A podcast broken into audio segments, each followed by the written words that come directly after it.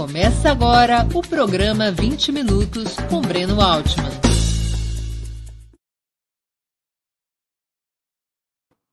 Bom dia. Hoje é 14 de março de 2022. Estamos dando início a mais uma edição do programa 20 Minutos. Nosso entrevistado será Victor Marques, graduado em Ciências Biológicas pela USP, com mestrado em Filosofia pela Universidade Federal do Ceará e doutorado também em Filosofia pela PUC do Rio Grande do Sul. Ele atualmente é professor na Universidade Federal do ABC e diretor de desenvolvimento da revista Jacobin Brasil. Antes de começarmos a entrevista, quero pedir um pouquinho de paciência e a atenção de vocês para o nosso recado comercial. Opera Mundi é um veículo sustentado principalmente pelo apoio de seus leitores e espectadores. A sua contribuição financeira é decisiva para a nossa manutenção e desenvolvimento, ainda mais em um ano tão decisivo e difícil como 2022. Há cinco formas possíveis de contribuição. A primeira delas, você pode se tornar assinante solidário de Opera Mundi em nosso site com uma colaboração mensal permanente. Basta acessar o endereço operamundi.com.br barra apoio. Vou repetir, operamundi.com.br barra apoio. Segunda forma de contribuição, você pode se tornar membro pagante de nosso canal no YouTube. Basta clicar na opção Seja membro em nossa página, em nosso canal, nessa plataforma. Está diante dos seus olhos. E escolher um valor no nosso cardápio de opções. Seja membro. Terceira forma de contribuição. Durante a transmissão de nossos vídeos, você pode contribuir com o Super Chat ou Super Sticker. Se colaborar com o Super Chat nos programas ao vivo, sua pergunta poderá ser lida e respondida por nossos convidados e convidadas. Quarta forma de colaboração. Se você assistir nossos programas após sua transmissão, nossos programas gravados, poderá contribuir através da ferramenta Valeu Demais. Quinta forma de contribuição. A qualquer momento, você poderá fazer um Pix para a conta de Opera Mundi, de qualquer valor que julgue adequado.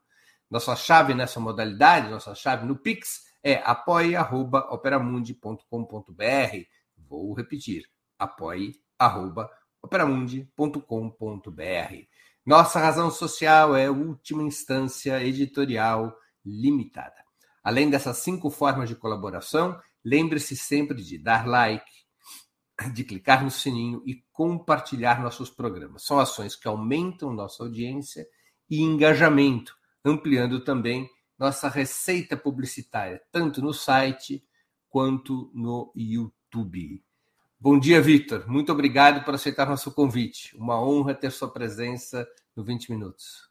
Bom dia, Breno. Prazer é meu. Dou um bom dia aí para todos que nos assistem também. Acho que estou muito satisfeito, feliz aqui de falar sobre o assunto que eu mais gosto, né? Como eu estava brincando, que é socialismo. Vitor, antes de começarmos com o nosso tema principal, nos conte do que, que se trata a revista Jacobin Brasil. Olha, a Jacobin Brasil é uma revista impressa de cultura socialista. Ela não é uma revista acadêmica, né? não é uma revista teórica, técnica. Ela é, sobretudo, uma revista de, de agitação, de levantar a bandeira vermelha do socialismo como uma pauta do nosso tempo. Esse é, digamos assim, é o, é o eixo que marca e atravessa todas as nossas contribuições, compreendendo, inclusive, o socialismo. A gente vai falar mais sobre isso depois, né? mas a nossa a nossa definição de socialismo é o projeto político da classe trabalhadora. Né? Então, a gente nem se reivindica, digamos assim, uma revista progressista, uma revista de esquerda. Nós nos reivindicamos uma, uma revista socialista que quer, digamos assim, tornar disponível para um público amplo uma análise de classes da, da sociedade em, em perspectiva da sua transformação radical. Né? A gente começou a operar no Brasil no final de 2019, tá? já lançamos três revistas impressas, mas o grande trabalho de massas, digamos assim, de, de amplo alcance, a gente faz pelo, pelo site, pelas, pelas redes digitais. Né? Queria até registrar e comemorar aqui que ontem nós completamos 50 mil no, no seguidores no Twitter, né?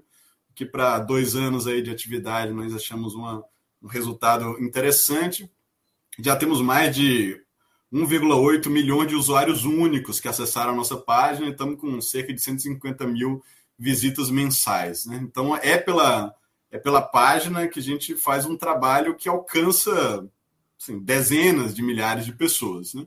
E para manter isso, a gente vende revista e, sobretudo, pede que as pessoas façam assinatura. Né? Então, a revista impressa, digamos assim, é um, um produto mais gourmet, por assim dizer, até para gente que, que quer é, apoiar o projeto, né? que entende a necessidade de ter uma, uma voz pública que, que vocalize a mensagem do socialismo para um público amplo, porque também essa é a nossa, a nossa ideia. Né? Nós não somos uma revista de uma organização específica, de uma tradição da esquerda específica, uma revista muito ecumênica. Tá? E o que mantém a nossa operação, essa operação digital, né, que atinge, como eu havia dito, na verdade já centenas de milhares de pessoas, é a, as vendas e assinaturas da revista impressa. Tá? Claro que nós fazemos parte de uma constelação de revistas irmãs, né? nós não somos a, a primeira Jacobin. Né? Hoje nós temos uma Jacobin da América Latina, uma Jacobin na Itália, uma Jacobin na Alemanha, uma Jacobin na Inglaterra, que na verdade se chama Tribune, né? porque é uma, remete a uma, uma publicação da esquerda trabalhista mais antiga.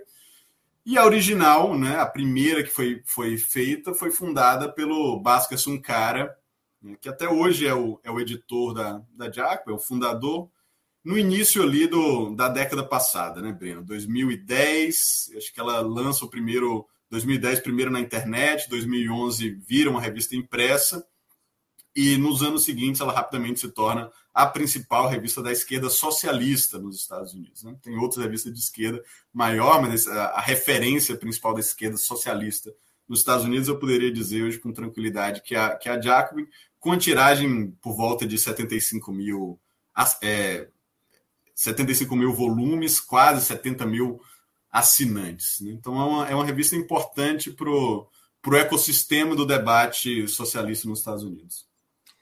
Olha, pessoal, em, em função da, da, generosidade da Jacobin Brasil, quem estiver nos assistindo terá um cupom de desconto, 20% de desconto nas revistas, assinaturas e livros na Jacobin. Basta usar uh, o código de desconto hashtag Ópera Jacobina no site da própria Jacobin uh, e terá esses 20% de desconto nas assinaturas da revista, nos livros da Jacobin. O endereço da, da, da Jacobin Brasil vai subir agora aqui na tela. É jacobin.com.br. Repito, jacobin.com.br. Entrou no site, fez assinatura, comprou o livro, usa hashtag Ópera Jacobina e vai ter 20% de desconto, graças à generosidade da Jacobin Brasil. Vitor, há mais de 100 anos se fala da crise final do capitalismo. Essa hora chegou? Breno, eu acho que o capitalismo é um, um, sistema em permanente crise, né, que utiliza suas crises para se reconfigurar e se retransformar. Eu não acho que a gente pode apostar na, na, na hipótese de que o, o, capitalismo vai cair de maduro.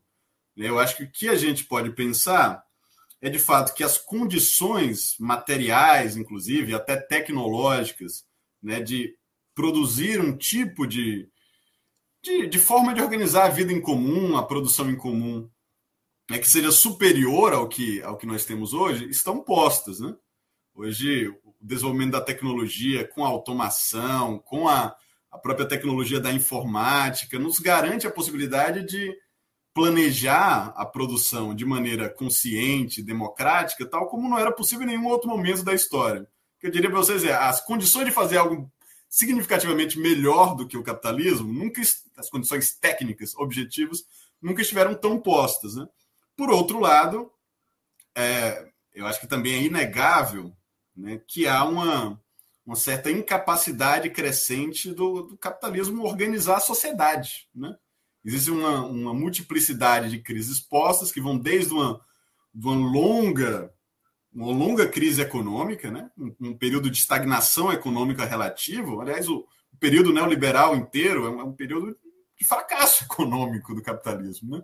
sobretudo do, dos países do capitalismo central, mas também dos, capital, do, dos países de capitalismo periférico que não tiveram, digamos assim, uma, uma revolução que criaram um novo Estado. Né? Por exemplo, a gente pode discutir sobre isso mais tarde. mas a gente vê claramente no núcleo do capitalismo, no capitalismo do norte, um processo de periferização, né? como se o terceiro mundo tivesse né, entrando dentro nas condições de precarização, de um aumento da desigualdade, né, na, na, própria dissolução das conquistas democráticas históricas da classe trabalhadora. Tá? Então, o período neoliberal é um período de aprofundamento da precariedade, da insegurança material da vida, e isso tem uma série de consequências culturais e políticas. Para nós está muito claro também que essa crise econômica se torna uma crise social, uma crise de cuidado, até pela, pelo subinvestimento dos, dos serviços públicos, mas ela se torna também uma crise da democracia liberal, né? da autoridade dos sistemas políticos, uma crise, alguns acadêmicos chamam crise de representatividade do sistema político, e isso fortalece, né, fermenta, digamos assim, o um solo para o crescimento da extrema-direita, de versões, digamos assim, populistas reacionárias do conservadorismo. Então, e, e, por último, que acho que até é algo que valeria a pena a gente debater separadamente, tem uma, uma crise dos limites planetários colocada de forma muito dramática. Né? Essa acumulação desenfreada, inconsciente, digamos assim, né? os efeitos não intencionais da produção voltada ao lucro e ao mercado estão destruindo as condições de uma vida humana boa na Terra, não só humana, nas outras espécies também. Nós estamos produzindo um, um fenômeno de extinção de massas. Né? E se as, a coisa continuar desse jeito, só tende a piorar. O cenário é bastante dramático. Essa crise ecológica também é multifatorial, tem várias dimensões, mas um dos elementos mais urgentes é a, é a emergência climática, né? Como, como o capitalismo fóssil tem é, desorganizado o ciclo do carbono na Terra, aumentado as temperaturas médias e causado mudanças climáticas drásticas e, e em, em breve apocalípticas. Então, eu não diria que o capitalismo vai cair de maduro, que é agora sim é a crise final, mas eu diria que ele tem produzido uma crise social, política e ecológica cada vez mais dramática, assim, comprometendo as condições de uma boa vida humana no planeta, e, por outro lado, as condições técnicas objetivas de constituir uma forma de organização social superior estão postas na mesa. Né? Acho que isso fortalece, pelo menos do ponto de vista ideológico, a possibilidade da gente pensar uma alternativa sistêmica, tá certo? Claro que nós da nós jacobinos, digamos assim, não acreditamos que só ter a possibilidade do, no plano ideal, né, no plano do discurso, da narrativa, seja o bastante. Né? Nós temos que construir poder para constituir uma força real de transformação. E nesse sentido, nós somos até um pouco é, né, da, clássicos, porque nós achamos que esse sujeito que pode realizar efetivamente essa transformação em direção a uma forma superior de organização social é a classe trabalhadora. E aí no, o nosso diagnóstico, que é o mais dramático, é que no momento em que a crise do capitalismo se aprofunda e as condições para estabelecer o socialismo avançam, nós temos um processo agudo de decomposição da capacidade de ação política coletiva da classe trabalhadora. E acho que esse é o nosso ponto de incidência, né? Assim, Para mim, o mais crucial. O que importa não é tanto, digamos assim, mostrar que uma outra forma de viver é possível. Eu acho que isso está já, digamos assim, exaustivamente demonstrado. É conseguir construir poder social, criar uma forma de agência coletiva que possa efetivar esse tipo de transformação. E aí a capacidade de organização coletiva da classe trabalhadora essa crise da capacidade coletiva de organização da classe trabalhadora, essa crise é superável? Ou ela é estrutural e precisa encontrar um outro jeito? Bom, essa é uma boa pergunta para a qual eu não tenho uma boa resposta. É, acho que, na, na, verdade, nós estamos aí no campo das apostas. Nós fazemos uma aposta positiva no sentido do otimismo revolucionário de que uma nova figura da composição política da classe trabalhadora é possível e eu acho que essa aposta, essa pergunta é boa, né? porque de fato houve uma crise, talvez terminal, da figura anterior hegemônica da classe trabalhadora. Né? Com isso, eu estou querendo me remeter à crise internacional do movimento operário. Tá certo? E, de fato, a gente pode ver o neoliberalismo tanto como um catalisador, um acelerador dessa crise, mas também como uma resposta a essa crise. Né? O neoliberalismo se torna possível porque já havia um processo de enfraquecimento do movimento operário. Né?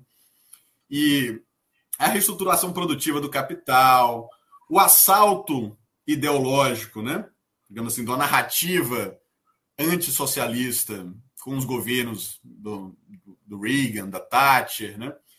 É, o próprio os limites que o modelo keynesiano encontrou no norte global, mas também que o modelo de socialismo encontrou na, na União Soviética, no leste europeu, que acabou levando assim, a dissolução desse campo, produziu um sentimento de desmoralização na classe trabalhadora muito profundo. Né? Eu sou de uma geração que, digamos assim, cresceu para a política, despertou na política no meio dessa ressaca gigantesca, digamos assim, no meio desse triunfalismo liberal do fim da história, que eu acho que a raiz social, digamos assim, a, esse discurso pôde ter algum tipo de efetividade porque ele estava correlato com um enfraquecimento real no nosso campo, né? que para mim tem a ver com o que eu estou chamando aqui de um processo de decomposição da ação coletiva da classe trabalhadora. Tá? Isso passa pelo, como estou falando, crise do sindicalismo, crise da social-democracia, crise do socialismo real. Veja, essa, esse sentimento. E isso mudou. A gente pode até discutir em que sentido nós temos novos sinais, né? Mas eu lembro, você falando ali no, no final da década de 90, né, que é o momento em que eu me politizo e me radicalizo, né? até a China parecia caminhar numa certa direção neoliberal. Você deve se lembrar disso, digamos assim, da adaptação da China da sua política industrial interna para a inserção no mercado global, para ser aceita na, na OMC, né? E, e, na verdade, na constituição de um mercado de trabalho chinês. Né? Tudo isso também tem muito efeito, né, Breno? Porque quando você pega o contingente de trabalhadores que estavam ali na União Soviética, no, no socialismo do leste europeu, na China, e você joga, de repente, um bilhão de trabalhadores no mercado de trabalho global, as condições do poder de barganha da classe trabalhadora de todo mundo são afetadas por isso também. Né? E esse faz parte do, do processo da nossa crise, digamos. Mas eu tenho muita convicção de que a classe trabalhadora encontra os seus caminhos. Né? A gente, na, na Jacobino, a gente tem uma Assembleia Jacobina que se reúne mais ou menos duas vezes ao mês. A gente estava na última lenda do Manifesto Comunista. Né? E lá no Manifesto Comunista, o Marx muito sumariamente, descreve esse processo de, de, de, composição de classe. Né?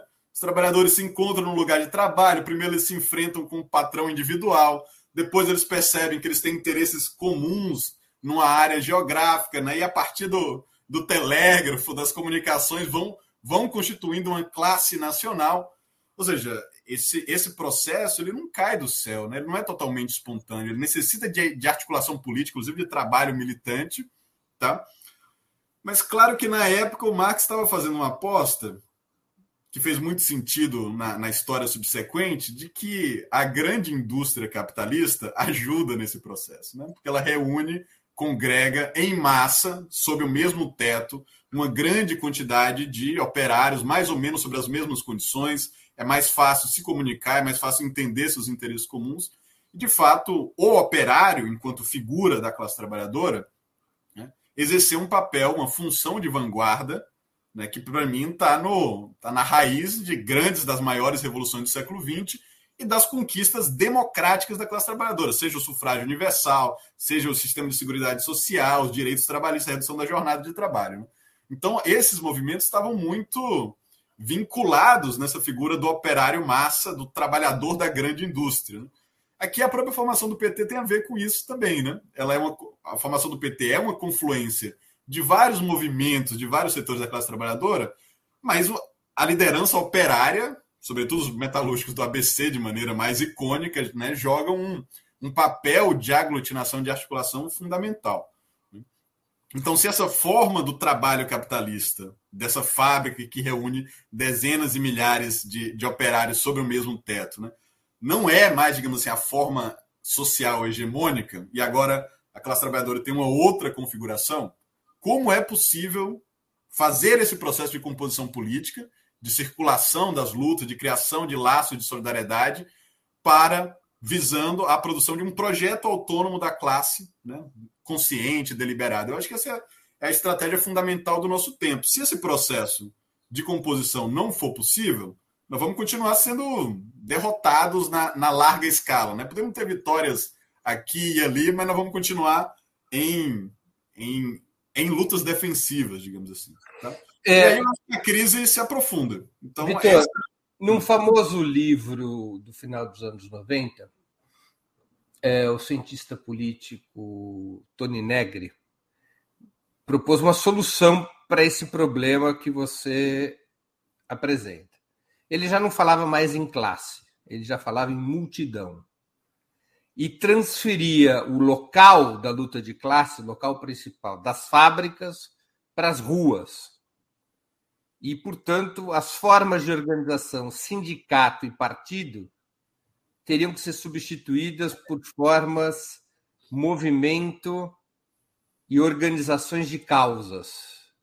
Essa resposta do Tony Negri te satisfaz? Breno, primeiro eu queria só deixar registrado que essa resposta me influenciou muito, tá certo? Porque, como, como eu estava falando. Não só o Tony Negri, eu quero completar, mas também você teve mais. Também alinhado ao Tony Negri em certa medida, mas com diferenças todo o trabalho da Chantal Uf e do Laclau, mais ou menos na mesma direção. Eu ia mencioná-los justamente porque eu acho que eles oferecem resposta a esse mesmo problema, tá certo? Se a velha figura, digamos assim, do operário massa, né? Portanto, da sua organização em sindicatos de massa e partidos operários de massa, não dá conta mais de, digamos assim, impulsionar um tipo de projeto de transformação, onde é que você vai encontrar, digamos, essa cola, né? E o, a aposta do Laclau e da, e da MUF depois, falando do populismo de esquerda, é tentar produzir uma articulação discursiva. Né? Eles partem também lá de uma certa herança do, do Gramsci, e eu acho que o esforço deles de pensar isso no hegemonia estratégia socialista do começo da década de 80 é muito interessante. Depois, os trabalhos subsequentes eu tenho mais dúvida. E o Negri, bom, eu gostava muito do Negri, né? Quando eu li o, o Império. O Império fez muito sentido para mim, porque a minha politização veio ali do movimento antiglobalização. Então, os zapatistas eram uma referência muito importante, os dias de ação global, né, a guerra de Seattle, depois a guerra de, de Gênova, eles eram assim, referências centrais para a nossa uma geração que estava tateando né, a, o desenvolvimento de um outro tipo de política. Né? Hoje eu acho que esses tipos de formulações são muito mais deficientes do que eu julgava na época, né? É, mas também o próprio Negri, eu acho que acha isso também, né? Quando você vai ler os livros mais recentes dele, sobretudo o último Assembly, né? A questão da organização está colocada de maneira mais central, inclusive a, a questão da liderança aparece, né? Porque nesses primeiros livros a multidão era quase, digamos assim, um espontaneísmo muito tirado da, das ciências da complexidade, né? As coisas vão se auto-organizar sem necessidade de uma de um tipo de desenho. Uma de um avaliação do papel da internet que depois não se confirmou. Eu, eu acho até que a internet ainda nos trouxe alguns elementos positivos que nos permitiram fazer organização, diminuíram o custo da, da organização coletiva, né? Claro que também os nossos inimigos têm até mais recursos para explorar isso do, do, que a gente, né? É uma ferramenta. Tem uma visão de que a internet ajudaria mais a esquerda do que a direita. Isso. mostrou Exatamente. que não é assim. Não é exatamente assim. Né? Mas eu, eu entendo que a própria posição do Negri e do Hard, como, como resultado da avaliação desse ciclo de lutas de 2011 até 2014, digamos assim, porque isso também é uma, é uma diferença, né? Nós estamos num, num período de relativa é, efervescência, pelo menos nas ruas, né? A década de 90 era um, um, período muito mais dormente, até os anos 2000 ali você tinha momentos assim, pontuais de esquentar a rua, né? Mas a, ah, episódios como a, a Primavera Árabe, depois o 15M na Espanha, né? É, o próprio Black, Lives Matter nos, nos, Estados Unidos, movimentos das praças contra a austeridade, os movimentos, é, é, inclusive greves gerais no, em alguns países, a Grécia, por exemplo, o estalido social do Chile também. Em alguns lugares, esses, esses processos levam a um fortalecimento da extrema-direita, inclusive a possibilidade da extrema-direita estabelecer como alternativa eleitoral. Né? Mas em outros lugares, eles podem ter desdobramentos progressistas também se a questão da organização e da estratégia for tratada de maneira responsável e a sério. Tá certo? Eu acho que essa também é um pouco a lição da, da minha geração política, tá? A minha geração política estava na esperança de que aparecesse uma fagulha que colocasse fogo na pradaria, tá certo? Mas muito despreocupada em saber qual é o nosso caminho concreto para o poder, né? E eu acho que hoje a nossa discussão tá tudo bem, nós, nós vamos continuar fazendo agitação de rua, tá? Nós vamos é, nós vamos manter uma perspectiva das lutas, mas a gente precisa ter um plano, né? até porque os nossos inimigos têm. E se, se a, a crise do sistema político se aprofunda, a extrema-direita está preparada para ocupar esse espaço. Né? Então, eu diria assim que essas reflexões são interessantes, tanto a do Laclau quanto o do Negri, eu não, não jogaria fora. Elas respondem a um problema de repensar a questão do sujeito coletivo, das formas de ação coletiva. Mas eu, eu, talvez uma das coisas que eu mais tenho aprendido nesse tempo é a importância da organização sindical. Então, uma parte da minha geração agora está pensando como reativar o sindicalismo, como construir associações sindicais em novos ramos do trabalho, né? seja os entregadores, os trabalhadores do Starbucks, dos serviços de maneira geral. É porque sem tematizar a questão do mundo do trabalho, eu acho que a gente não consegue avançar também no sentido de acumulação de poder social. A Chantal Mouffe ela, mais do que o Laclau, o Laclau já morreu, ela continuou no seu trabalho de elaboração em torno da ideia de populismo de esquerda. A Chantal Mouffe, ela trabalhava com a seguinte ideia: não era mais possível o modelo revolucionário do século XX, o modelo disruptivo da destruição do Estado. O modelo possível era um modelo pelo qual, mantendo e se apropriando, um pouco recuperando a ideia do Gramsci, as instituições do Estado atual, criar uma força rupturista dentro do Estado que fosse radicalizando a democracia e fosse tomando a hegemonia do Estado de dentro para fora e de fora para dentro, mas sem a destruição do Estado, tomando a hegemonia do capital e transferindo essa hegemonia para a classe trabalhadora. Que essa, esse seria o veio principal de uma estratégia socialista. Não era mais a Revolução de Outubro, ou a Revolução Chinesa, ou a Revolução Cubana o modelo possível, mas seria este caminho com luta de massas, mas por dentro do Estado. E, de alguma maneira, ela, em uma entrevista em 2019, colocou como símbolo principal de avanço nessa estratégia o chavismo na Venezuela. Ela também se contrapunha, me perdoe pela pergunta longa, mas é que eu quero situar nossa audiência. Ela situa as ideias dela como uma contraposição também ao Norberto Bobbio, embora o ponto de partida fosse o mesmo, ou seja, a exaustão daquele modelo revolucionário do século XX. Mas a resposta do Bobbio a esse mesmo ponto de partida era que o socialismo tinha que se encontrar com o liberalismo. Tá?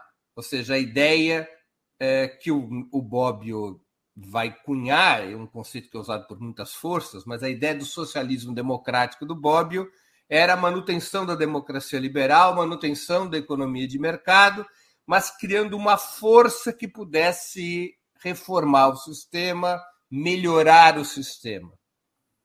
Você acha que, em termos de discussão e estratégia, seria possível? Aí eu te faço uma provocação dizer que o chavismo está mais próximo da Chantal Mouffe e o PT mais próximo do Norberto Bobbio? Olha, pode ser. Na verdade, a Chantal Mouffe teve muito presente na Venezuela também, né? É, isso que eu estou dizendo, ela é muito presente na Venezuela. Sim, muito presente, sim. Pessoalmente presente, era escutada pelo próprio Chaves, e, e mesmo quando ela veio para o Brasil, né, sempre que atacavam o chavismo, ela defendia vigorosamente. Né?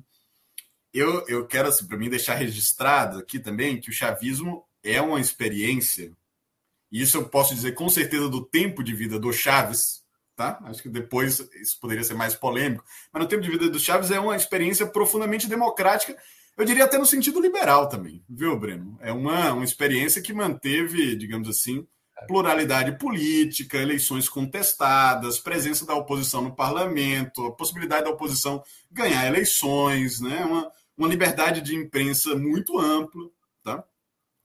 Não dá para dizer que o chavismo, pelo menos no tempo do Chaves, não seja um processo, digamos assim, com elementos liberais constitucionais.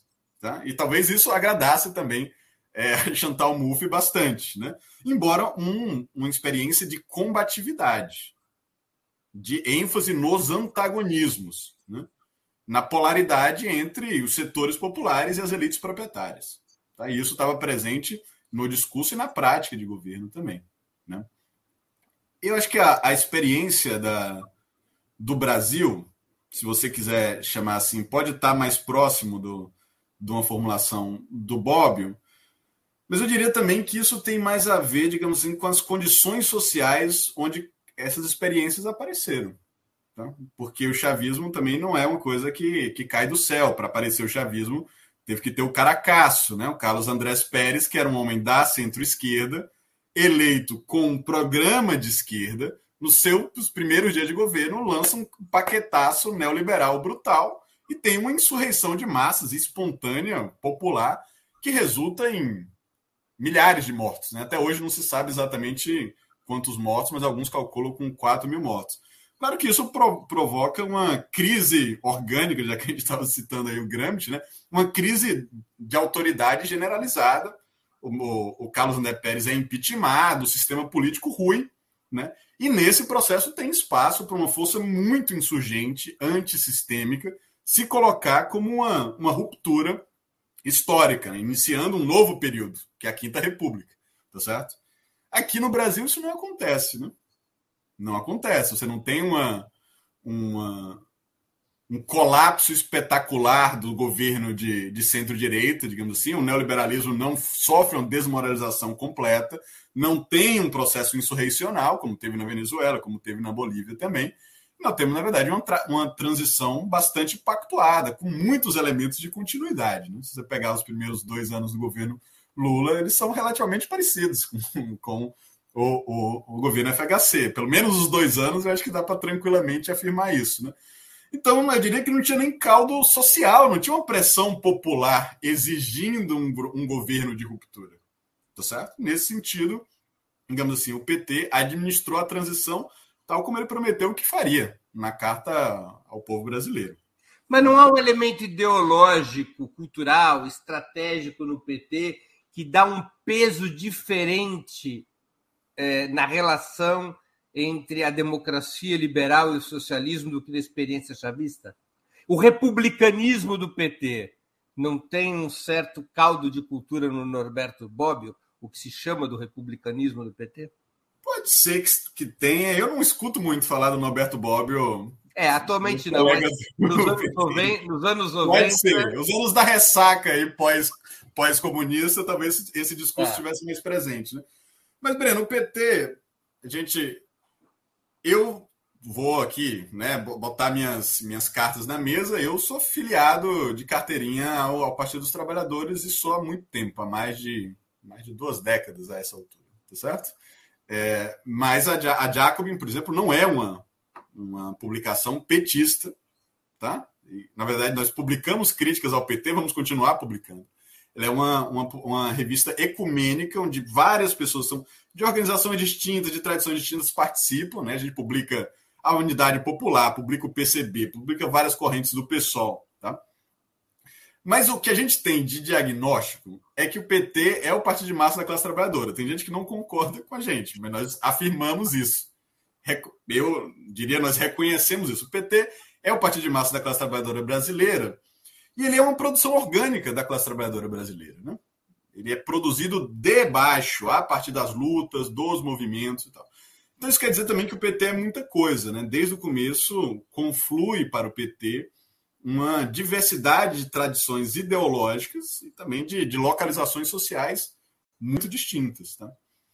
Eu acho que isso tende a se configurar em uma orientação ao socialismo democrático, que é uma coisa que está presente nos discursos do Lula na década de 80, em vários deles, alguns até republicamos na Jacob. Né? Nós publicamos recentemente, em homenagem ao aniversário do PT, o discurso do Lula na primeira convenção do PT, em que ele fala de socialismo, mas já fala de socialismo democrático. Né? Eu acho que a razão para isso é muitas. Isso tem a ver também com o fato de que o PT nasce na resistência à ditadura militar, portanto, num esforço da conquista dos direitos democráticos, mas nasce também com certa crítica ao socialismo real né, inclusive uma crítica sindical ao, ao socialismo real, né, enfatizando a necessidade da liberdade sindical. Né? Então Lula também tem muito, muito caro isso como, como um elemento. Né? Eu acho, Breno, que o socialismo democrático é, na verdade, a formulação original do socialismo, tá certo? O que, que eu quero dizer com isso? Se o socialismo é o projeto político da classe trabalhadora, portanto, um projeto das amplas maiorias para as amplas maiorias, como está presente, por exemplo, no Manifesto Comunista, ele é um movimento democratizante, cujo objetivo fundamental é a conquista não apenas da democracia política, mas também da democracia econômica, da capacidade da gente decidir sobre os rumos do investimento, sobre os processos produtivos, sobre que tipo de sociedade nós queremos ser. Tá certo? Então, se você olha a, a tradição socialista de, dos últimos 150 anos, digamos assim, ela é uma tradição que luta pelos direitos democráticos e luta também pela democratização econômica. E o que existe de democratização econômica ou política hoje é a conquista da classe trabalhadora sob a bandeira do socialismo. Tá? Então, para mim, é, é, muito natural que o movimento de massa da classe trabalhadora, tal como funde o PT, tenha o, horizonte de um socialismo democrático, um socialismo que tenha uma pluralidade de posições, que concorra a eleições contestadas. Né? Agora, eu acho que tem uma outra questão que é diferente, né? porque, porque o fato de que a gente queira fazer um processo de transição democrática ao socialismo não significa que as classes proprietárias toparão isso, tá certo? Historicamente é esse é o, o, o ponto de bloqueio. Em algum momento, o esforço de democratização social bate numa resistência muito dura, por, por vezes militar, anticonstitucional, das classes proprietárias. Né? E o que fazer nesse ponto de ruptura? Se você recua e concede à classe proprietária para não ser, digamos assim, eliminado politicamente, ou se você avança no sentido da socialização da, das riquezas produtivas. Claro que para você avançar, você vai ter que ter constituído um movimento de bases capa capaz de uma mobilização de alta intensidade. Então, se você não tem isso, a, o, o, recuo é a única, é a única opção. Né? Então, isso eu acho que estava meio na, na cabeça do PT, certo? Na cabeça do PT dos anos 80, eu diria assim: nós vamos trabalhar na luta de classes, vamos conectar essas lutas, vamos produzir um programa democrático a partir da classe trabalhadora, vamos democratizar o Estado e a economia e, eventualmente, se chegar a um ponto de ruptura, né, de resistência feroz das classes proprietárias, que geralmente chega esse esse seria, digamos assim, a, a, a passagem crítica da transição. Né? Só que na década de 90, Breno, eu acho que o horizonte socialista se enfraquece. Tá certo? Então, digamos assim, todos os partidos social-democratas, certo? que muitos deles tinham o socialismo ainda como um registro no, no programa, tá? Ou retiram o socialismo, ou tiram o socialismo do nome, ou, no caso do Partido Comunista, tira comunismo do nome, Partido Comunista Italiano, né? Tira o comunismo do nome. O Partido Comunista Italiano foi de Partido Comunista Italiano para democratas de esquerda. De esquerda e depois só democratas. Exatamente. Né? Então, essa era a tendência dos partidos né, dos grandes partidos governantes da esquerda no mundo. Um afastamento do, da ênfase na classe, eles deixaram de ser partidos classistas e abandonaram oficialmente o horizonte socialista. E, na verdade, muitos segmentos de socialistas que ainda existiam nesses partidos ou foram expulsos ou ficaram marginalizados, irrelevantes dentro desse partido. Né? Claro que isso afeta o PT também, né? e afeta o tipo de discussão e de formulação interna que você vai fazer. Né? Então, se o socialismo não está mais na pauta do dia, o que, tá, o que daria para fazer uma espécie de humanização do, do, capitalismo. Em alguns momentos, o programa é de uma humanização do neoliberalismo. Né? Se você pegasse, digamos assim, qual era a pauta do Palocci, não era nem uma, uma humanização do capitalismo, era um neoliberalismo um pouquinho melhor. Né?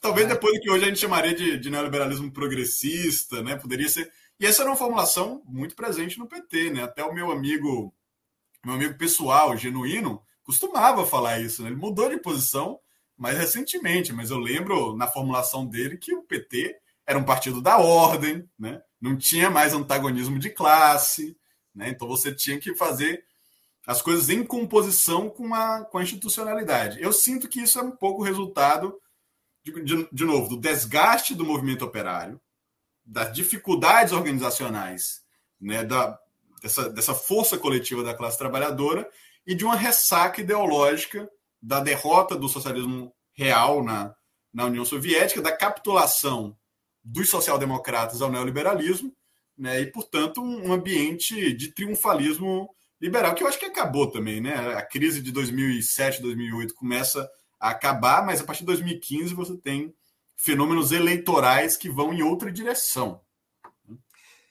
Muito que bem. Antes de continuarmos, eu gostaria de anunciar o 20 Minutos Análise de amanhã, terça-feira, 15 de março, às 11 horas. O tema: O pacifismo faz sentido? Será uma exposição na qual colocarei em discussão esse conceito e se ele tem alguma utilidade para compreender a atual situação mundial ou mesmo para transformá-la. É um sentimento bonito o pacifismo. Ele é útil, ele faz sentido. Esse é o debate do 20 Minutos Análise de amanhã, terça-feira, 15 de março, às 11 horas. Aproveito também para pedir novamente que vocês contribuam financeiramente com a Opera Mundi. Nós não somos uma igreja evangélica, mas a gente depende do dízimo pagos pelos nossos leitores e espectadores. Lembrem-se, há cinco formas de fazê-lo. A primeira é assinatura solidária em nosso site, operamundi.com.br apoio. Repito, operamundi.com.br barra apoio. A segunda é se tornando membro pagante de nosso canal no YouTube. A terceira é contribuindo agora mesmo com o Super Chat ou Super Sticker. Não importa o valor, pode ser um valor pequeno. Afasta o escorpião do bolso e contribua.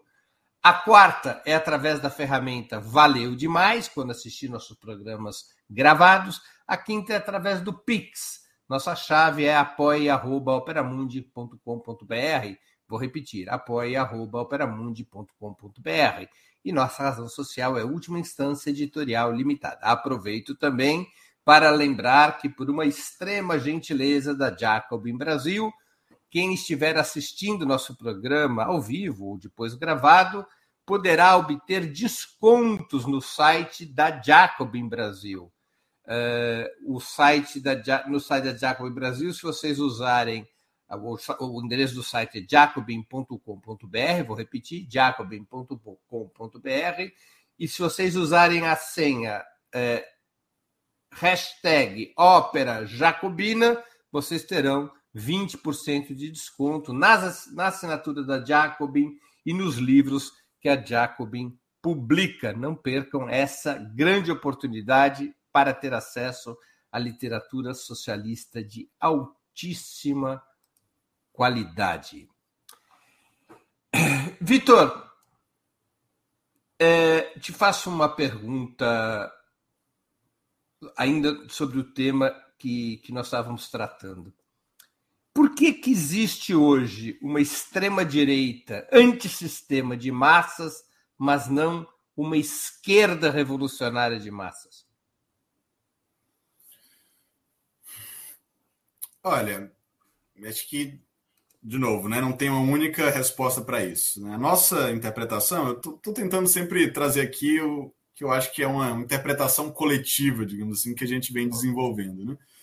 é que o neoliberalismo, o avanço do neoliberalismo, prepara o terreno, né, à medida em que promove a atomização social, a desmoralização da política, a dissolução da soberania popular, ela prepara o terreno para esse tipo de, de sintomas mórbidos, por assim dizer, para resgatar também a, a, a, frase do Gramsci, né, que tem, teve muito em voga nesse, nesse período, tá? e, portanto, dá as condições para que uma extrema-direita se constitua como, inclusive, como uma, uma, alternativa eleitoral. Isso é um fenômeno global que acontece no Brasil, mas claramente acontece em outras partes do mundo, tá certo? E por que, que você não tem algo semelhante na esquerda? Breno, primeiro eu diria, tem algumas coisas, né, na esquerda. Tá? Claro que eu diria que nós fomos menos bem sucedidos, mas também a extrema-direita tem os seus reveses vez por outra. Né? Por exemplo, o Trump não conseguiu a reeleição, digamos assim, o liberalismo centrista nos Estados Unidos, de alguma forma, retomou o, o meio de campo. Né? É, em alguns lugares também, digamos assim, só o, Orbán e o, e o Bolsonaro são as, hoje as grandes lideranças dessa, dessa internacional reacionária. Né? Eu diria que em alguns momentos o, esses movimentos anti-austeridade produziram é, alternativas com apelo majoritário, tá certo? Nós, nós falhamos em muitos lugares, né? E é um tipo de derrota que tem os seus efeitos. Por exemplo, nós falhamos de maneira dramática na Grécia, que seria o primeiro laboratório, digamos assim, do que, que poderia ser um governo antiliberal né, no, no norte global. Tá certo? Falhamos, eu acho. Eu, eu uso aqui o, coletivo, né, a, a, primeira pessoa do plural, porque é uma, uma, experiência que eu considero nossa como resultado desse ciclo de lutas. Né? Em primeiro lugar, por uma uma falta de estratégia. Tá? O Siriza não estava, no, no, no, final das contas, assumiu o poder sem saber o que fazer com ele. Tá? Não tinha um, um, um plano de contingência, mas também por uma, um arroxo e um acosso brutal da União Europeia. Né? Então a União Europeia foi para matar o, a, a experiência do Siriza na raiz. Tá certo? Fizeram uma. botaram a faca financeira no pescoço.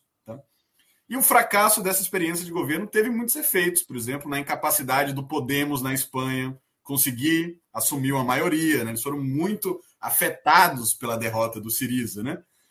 Depois nós tivemos uma experiência, por exemplo, que para mim foi formativa, no sentido que eu aprendi muita coisa com ela e aprendi muita coisa com a derrota também, porque o Partido Trabalhista Britânico teve uma liderança de esquerda, a mais à esquerda em toda a sua história tá certo? O Partido Trabalhista Britânico era. O, o Ralph Miliband brincava que ele era o, o partido mais dogmático no, no socialismo parlamentar, mas não na parte do socialismo, na parte do parlamentar. Né? E, e com uma, uma liderança como, como o Corbyn, né, que é um amigo nosso, inclusive um amigo da, da América Latina, estava aqui presente na, na posse do Boric junto com a Dilma, né, recebeu a Dilma fez apoio ao PT quando os, os partidos social-democratas da Europa não queriam saber do Lula. O Corbyn cerrou fileiras em defesa da liberdade do Lula. Né? E um cara desse virou líder do Partido Trabalhista a partir de um movimento de massa da juventude. Claro que o establishment político reagiu, né? depois do momento de confusão, onde eles quase levam o governo, por um, por um triz. Eles chegaram muito perto do poder, mais perto de qualquer outro momento da esquerda trabalhista na história. Né? E o establishment liberal se reorganizou foi para cima, eram mais fortes que nós, perdemos. Tá? Mas isso era uma possibilidade. E a derrota também é desmoralizante. Acho que para se recuperar a esquerda trabalhista no, na Inglaterra, eu quero crer o contrário, mas talvez seja necessário uma geração depois do tipo de derrota que eles, que eles sofreram. Né? Mas, por exemplo, nos Estados Unidos, hoje você tem um fenômeno de que a maior parte da, da juventude se diz favorável ao socialismo. Claro que a gente tem que se perguntar o que, é que eles querem dizer com isso, o que, é que eles entendem por socialismo, mas isso também é uma é um fenômeno social sem precedentes na história. Desde que se tem pesquisa a respeito, nunca houve um momento em que você tinha uma geração que estava mais favorável ao socialismo do que, do que ao capitalismo. Vitor, você fala em fracasso do Siriza. Agora, de certa maneira, nós não tivemos um fracasso da esquerda latino-americana? O golpe de 16 aqui no Brasil não significou a inexistência de uma estratégia de poder por parte do PT? Eu acho que o golpe de, de, de 2015 aqui no Brasil, na verdade, ele é mais um. Não é que ele implicou uma falta de estratégia, ele é um sintoma da falta de estratégia. É o resultado de uma falta de estratégia. Certo? Uhum. Eu acompanhei os debates políticos no PT no, nos anos 2000. Na verdade, era é, o debate político era sempre reativo, né? imediatamente conjuntural, na verdade focado em tática eleitoral. Certo? Não tinha nenhuma discussão séria de como fortalecer os setores sociais que possam garantir a continuidade de um projeto político, como acumular poder social, como usar o capital eleitoral para produzir uma base popular capaz de mobilizar. Aliás, mesmo a, a, a a ideia de golpe não era concebível né, para uma parte da, da direção petista. Certo? Acho que uma parte significativa da direção petista achava que não se não estava no horizonte, tá? que nós tínhamos uma democracia liberal estabilizada e que as disputas seriam sempre na ordem eleitoral. Eu, então, eu acho que o golpe é mais um resultado de uma falta de estratégia e, de certa maneira, nós desenvolvemos mais a discussão estratégica desde então, viu, Breno? Às vezes o pessoal me chama de otimista e eu realmente quero encontrar os, os indícios positivos, digamos assim. Mas, por exemplo, quando hoje em dia é muito mais comum se ouvir falar termos como socialismo, classe trabalhadora e estratégia do que quando eu comecei a minha militância política no começo dos anos 2000. Até o Lula, vez por outra, fala de socialismo também. Lá, entrevistado pelo Mano Brown, ele perguntou se o Lula ainda era socialista e ele não fugiu da pergunta. Ele falou: não, eu acredito no socialismo, socialismo democrático, que é a formulação que ele sempre teve, mas eu acredito. Bom, para mim também é um, é um sinal dos tempos. Né? Eu acho que a gente tem uma juventude que foi formada, treinada politicamente, não na burocracia das políticas públicas, mas no enfrentamento a quente das lutas de massa, que eu acho que constitui também um tipo de formação militante diferente, tá certo? Então, acho que nós temos hoje uma geração militante que foi no. se formou na ocupação das escolas, no enfrentamento ao golpe, no enfrentamento ao Bolsonaro, tá? nas várias ocupações de sem tetos, né? E é uma eu acho que é uma juventude que tem sangue nos olhos e, e quer mais e, e, conversa sobre socialismo. Talvez às vezes converse meio irresponsavelmente sobre socialismo de maneira muito frouxa, né? Mas é uma juventude, ao meu ver, que está amadurecendo uma discussão estratégica. E eu acho que no final das contas, o Lula falou uma coisa interessante também esses dias, né? Que ele falou é, é, é, não é possível um negócio desse. Ele fala indignado moralmente, né? Toda vida que tem um governo que é um pouco melhor para os pobres, para a classe trabalhadora, vem um golpe, né? Fala, Lula, é verdade. O que, mas o que, nós tiramos daí? Nós temos que nos preparar para isso. Nós temos que ter uma estratégia, que não adianta, digamos assim, a gente só querer fazer um ganha-ganha, porque tem algum momento que a situação aperta e nós temos que ter um movimento de massas mobilizado capaz de sustentar um governo na rua. Tá certo? E eu acho que isso está mais claro agora. E, sobretudo, está claro para essa geração. Se nós quisermos, nós quisermos avançar, nós vamos ter que reforçar as nossas organizações, nós vamos ter que construir disciplina política, nós vamos ter que ter um caminho para o poder, nós vamos ter que pensar em termos estratégicos de como diminuir a força do nosso inimigo e aumentar a nossa força. Vitor, a China, aliada à Rússia, poderia se constituir em um vetor de animação do movimento socialista, como ocorreu com a União Soviética e outras revoluções do século XX? Breno, acho que você está até mais bem equipado para responder essa pergunta do que eu. Né? Eu, eu, participei recentemente, a convite da juventude do PT, de um seminário com a, com a juventude comunista né, chinesa, tá certo? Uma experiência muito interessante. Eu, eu espero que esse tipo de intercâmbio aconteça mais, porque independente do caráter de classe do Estado chinês ou da, da natureza ideológica do regime chinês, se é socialismo, se é capitalismo, a gente certamente tem muita coisa a aprender com a experiência chinesa, seja com a experiência revolucionária chinesa, seja com a experiência de desenvolvimento autônomo nas margens do sistema mundo capitalista, que eles conseguiram fazer. Né? Então, o fato de que a China erradicou, digamos assim, a, a pobreza rural, a miséria, é um feito civilizatório incrível, tá? independente da natureza de classe do Partido Comunista Chinês e do Estado chinês, com o qual nós temos muito o que aprender. Tá? Agora, Breno, eu não tenho certeza se a China tem interesse em ocupar essa posição que você está atribuindo a ela.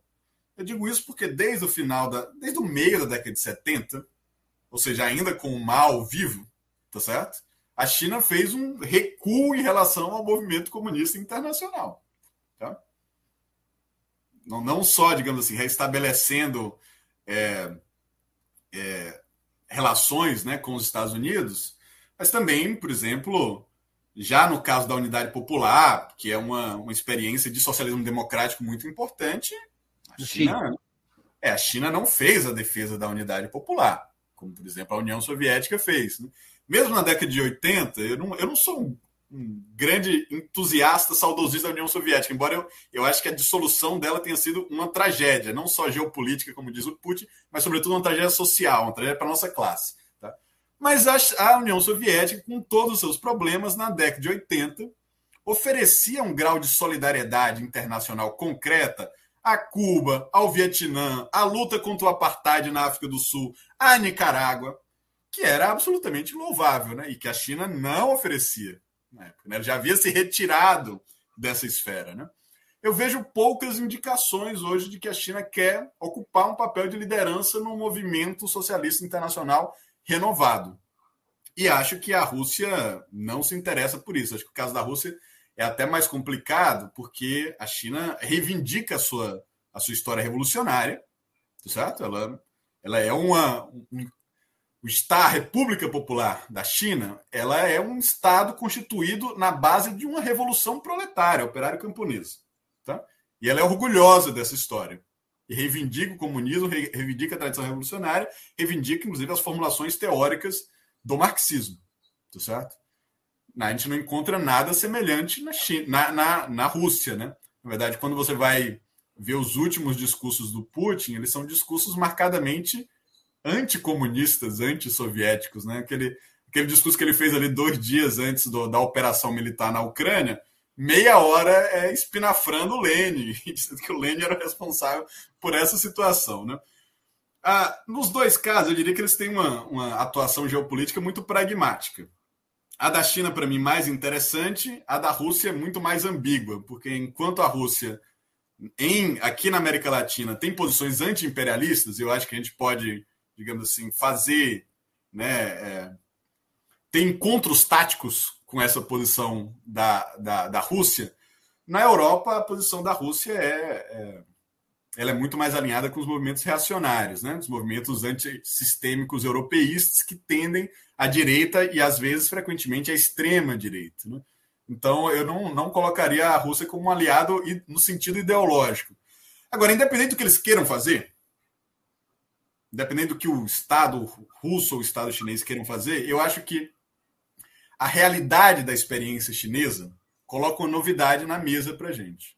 Porque, como eu havia dito, na década de 90, a, a China faz muitas reformas estruturais no sentido da criação do mercado de trabalho, da privatização de estatais, da, da, preparando a sua entrada, o seu engatamento no, no mercado global. Ela faz isso, tá certo? Mas nos últimos anos, tá? e sobretudo na última década, você tem uma, uma, uma orientação da economia política chinesa muito mais no sentido do planejamento do controle político dos seus próprios capitalistas, tá certo? E uma, uma posição mais claramente antineoliberal. E isso daí me parece interessante, no mínimo, porque é uma, uma experiência inspiradora, né? Como é um dos países que mais cresceram, que mais reduziram a, a miséria. Na verdade, a redução da pobreza né, nesses, nessas últimas décadas de neoliberalismo é quase totalmente uma, um feito chinês, na verdade, né? Você pega pega os números, a, imensa maioria de pessoas que saíram da pobreza aí nos últimos décadas foram na China. Tá? É, então ela oferece um outro modelo, que não é o um modelo neoliberal, independente de ser um modelo socialista ou não. Acho que isso daí tem um debate é, a ser feito, não, não tenho nenhuma posição dogmática, mas ela certamente aponta, digamos assim, que tem um, um fracasso do neoliberalismo, inclusive no norte global, no núcleo desenvolvido do, capitalismo, e tem um sucesso de uma alternativa não neoliberal. Né? E isso certamente melhora o nível do debate público, tá certo? E cria, digamos assim, uma outra referência, né? porque também a gente fala de, de socialismo, e a gente fala mesmo de socialismo, né? Mas também para muitas pessoas esse socialismo parece acaba ficando um pouco abstrato, né? quase como um ideal. Né? A China é uma realidade existente, atuante na história. Então a gente pode apontar para lá e falar: olha, para um, um país crescer, não precisa é, ter financiarização, digamos assim, privatização do sistema financeiro. Você pode crescer com uma banca praticamente pública, como é o caso da chinesa. Né? Na verdade, o planejamento pode ajudar o crescimento. Aliás, eu acho que uma lição importante que a China está nos dando também é como a capacidade de planejamento estatal e o controle do Estado sobre o investimento vai ser crucial no processo de transição ecológica. Né? No final das contas, a experiência dos últimos anos da China é uma das mais exitosas nesse sentido. Né? Um dos países que mais tem investido, inclusive, é, recursos públicos para a transformação da matriz energética, investimento na produção de novas tecnologias. Né? E eu acho que isso, está ficando também muito evidente que se nós quisermos fazer algo relevante para evitar a catástrofe climática, isso não vai vir do mercado, não vai vir dos créditos de carbono, vai vir de um programa ambicioso de investimento público e o, o, o Estado precisa ter os meios para realizar esse tipo de plano de investimento de bancos públicos a, a empresas estatais. O conflito militar na Ucrânia deve ser entendido de que forma pelos que lutam pelo socialismo? Breno, eu acho também que esse é um tema polêmico, né? Dentro do nosso campo tem, tem posições diferentes e tradições diferentes com análise distintas sobre isso, né? É, nós da Jacob temos publicado uma diversidade de, de posições a esse respeito, tá certo? Então, é, frequentemente, sabe aquele economista do, do Banco Mundial, Branko Milanovic, né? que é uhum. é uma eu costumo dizer que ele é o meu economista burguês favorito. Ele não é um, um, um homem socialista, mas eu diria que é uma, uma figura com tendências de esquerda e, e, entende algo do marxismo, porque foi formado, inclusive, na, na antiga Iugoslávia. Né? Ele falou recentemente ó, a, cobertura da, sobre a guerra na Ucrânia, a melhor é a da Jacob. O que, que ele está querendo dizer com isso? Né? Que tem um, uma amplitude de posições ali colocadas, né? e com mas qual é a nossa posição minimamente consensuada? Tá certo? Eu digo isso que nós temos posições diferentes até dentro da nossa própria equipe, da Jacobin Brasil aqui, certo? Qual é a nossa posição minimamente consensuada? Primeiro, é que a OTAN não deve existir. Né? Nós, nós temos uma posição de abolição imediata da OTAN, é uma, é uma, uma aliança militar é, agressiva, assediadora, que responde aos interesses do sistema imperialista comandado pelos Estados Unidos. E no final das contas, se você faz a, a leitura, a raiz das coisas, é a posição da OTAN a causa última do conflito. A escalada do conflito é de responsabilidade da OTAN, por consequência, né, de responsabilidade do governo dos Estados Unidos, que é quem comanda, digamos assim, esse, esse aparato, a quem ele está a serviço, tá certo? Mas, no entanto, eu, aqui eu vou falar de mim, porque tem, um, tem outras posições que podem ser distintas. Eu considero uh, esse conflito uma, uma guerra de invasão. Tá? E aí a minha, a minha posição está mais próxima da do Celso Amorim, que fez uma entrevista aqui. Né? Ele é um conflito ilegal em termos da, da, da lei internacional. Né? E ele foi iniciado, o conflito armado foi iniciado pelo, pelo, pela Rússia. Né? Eu acho que Claro que tinha uma situação no Donbass, né, que exigia algum tipo de, de resposta, tá certo? E na verdade, quando a operação é anunciada, o Putin inclusive dá a entender que é uma, uma ação de, de proteção às novas repúblicas populares que haviam sido estabelecidas aí. E para isso, eu acho que ele tava, tinha muito mais justificativa para fazer. Né? Mas no final das contas, é uma, uma operação militar completa que a gente não sabe aonde vai e quais são os seus objetivos políticos. É, é, mudança de regime? É uma anexação de uma parte do, do território ucraniano? Ou é uma tomar uma ocupação da Ucrânia? Como é que que tipo de governo vai vai se, se suceder a esse tipo de operação? Ele, ele é um vai ser um governo sustentável? Então tem várias perguntas. Eu digo isso até, Breno, porque tem uma parte dos, dos deputados do Partido Comunista Russo Tá? O Partido Comunista Russo, inclusive, foi, foi o que entrou né, com o pedido da, da lei de reconhecimento dessas repúblicas populares do Donbass, né? que, o, que o Putin assina ali no, logo no, no início da operação militar. Tá? Mas alguns membros do Partido Comunista estavam dizendo: não, eu votei a favor de reconhecer as repúblicas e protegê-las, mas eu não votei a favor de bombardear Kiev, alguma coisa do tipo. Né? Então tem um grupo aí já de 10 parlamentares russos que estão críticos à guerra. Né? Eu diria o seguinte: a responsabilidade desse, da escalada do conflito é da OTAN. Eu acho que no mundo ocidental, a nosso, o nosso papel principal é denunciar o caráter assediador, agressivo, belicista da OTAN. Mas isso não significa, pelo menos essa é a minha posição, não falo por todo mundo que publica na Jacob, que nós devemos considerar o Putin nosso amigo. Eu acho que é uma figura que tem traços de anticomunismo muito evidentes, muito destacados para eu considerá-lo até um aliado circunstancial.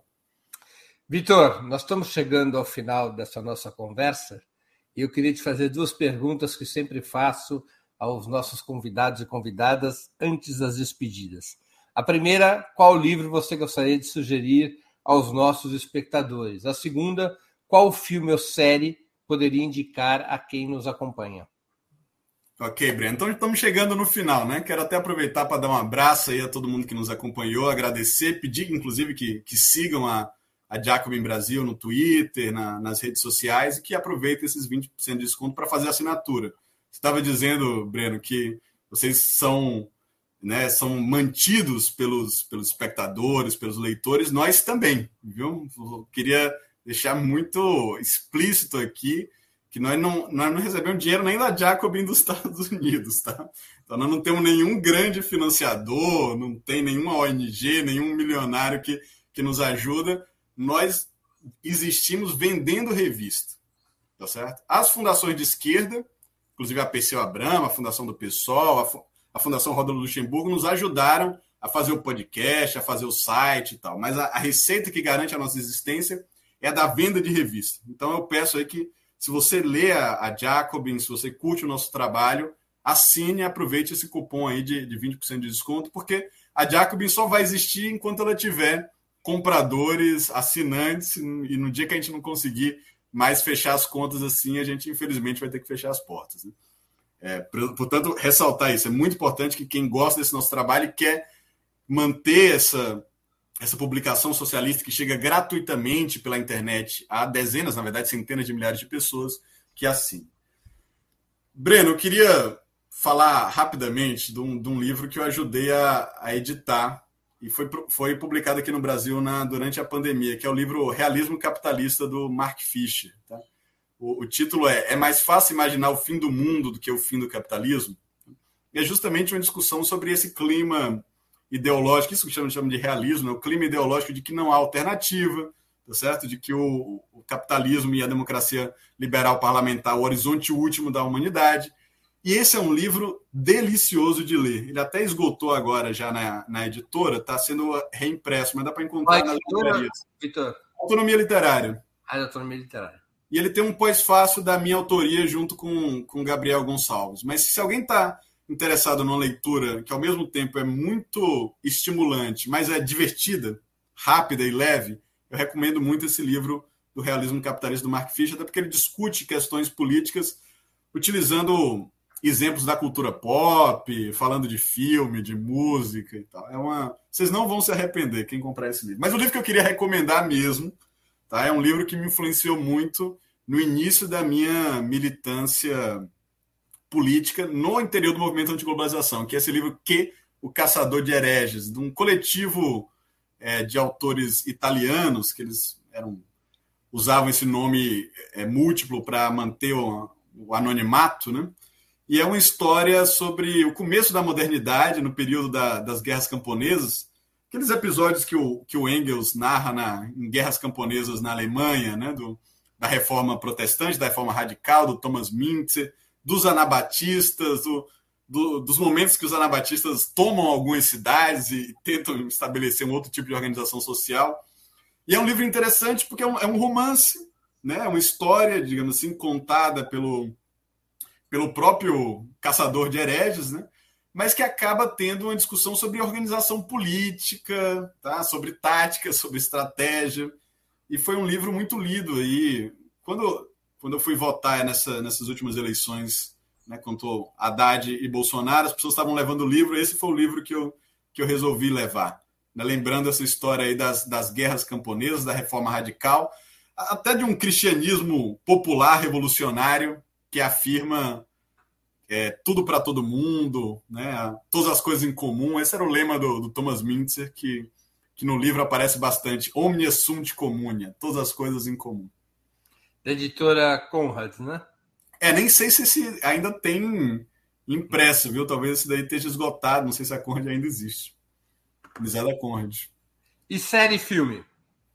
Filme eu queria é, recomendar o Judas e o Messias Negro, né? Que é o conta a história sobre a perspectiva do Judas, né? Do traidor, mas conta a história do Fred Hampton, que era uma liderança revolucionária nos Estados Unidos, era é. o presidente do capítulo de Illinois do Partido dos Panteras Negras. Né? Uhum.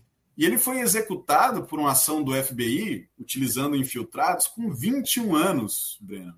É uma coisa, uma barbárie. Foi, foi dopado e a polícia entrou atirando dezenas de tiros e, e matou o, que era um jovenzinho, né? praticamente um, um menino ali no, quando ele estava adormecido do lado da companheira grávida. Né?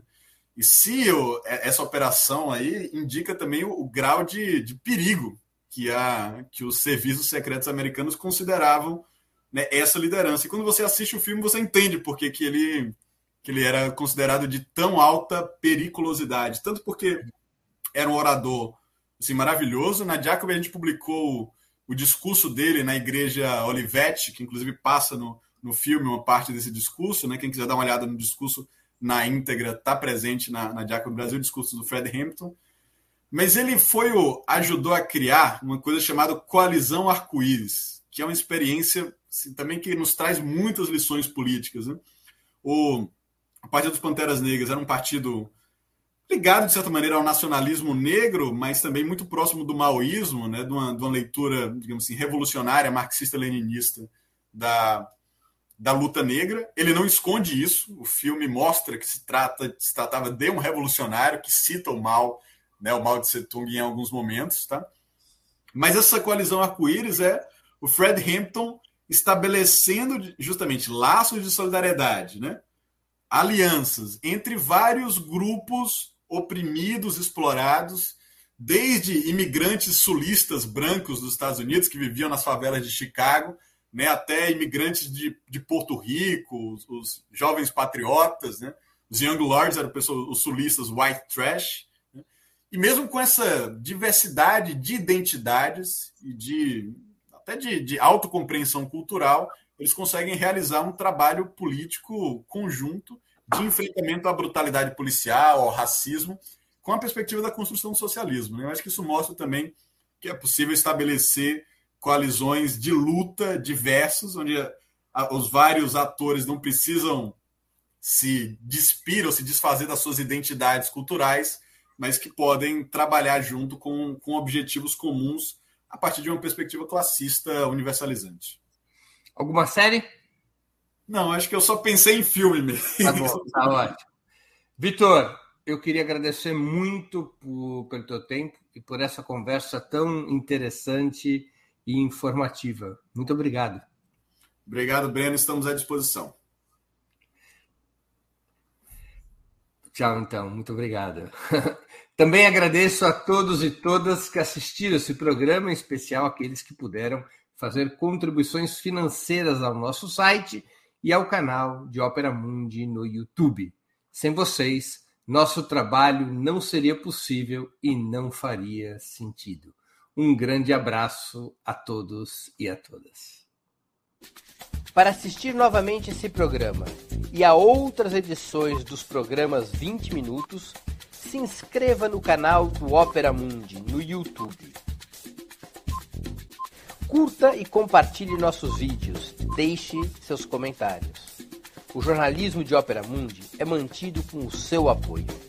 Faça uma assinatura solidária em www.operamundi.com.br.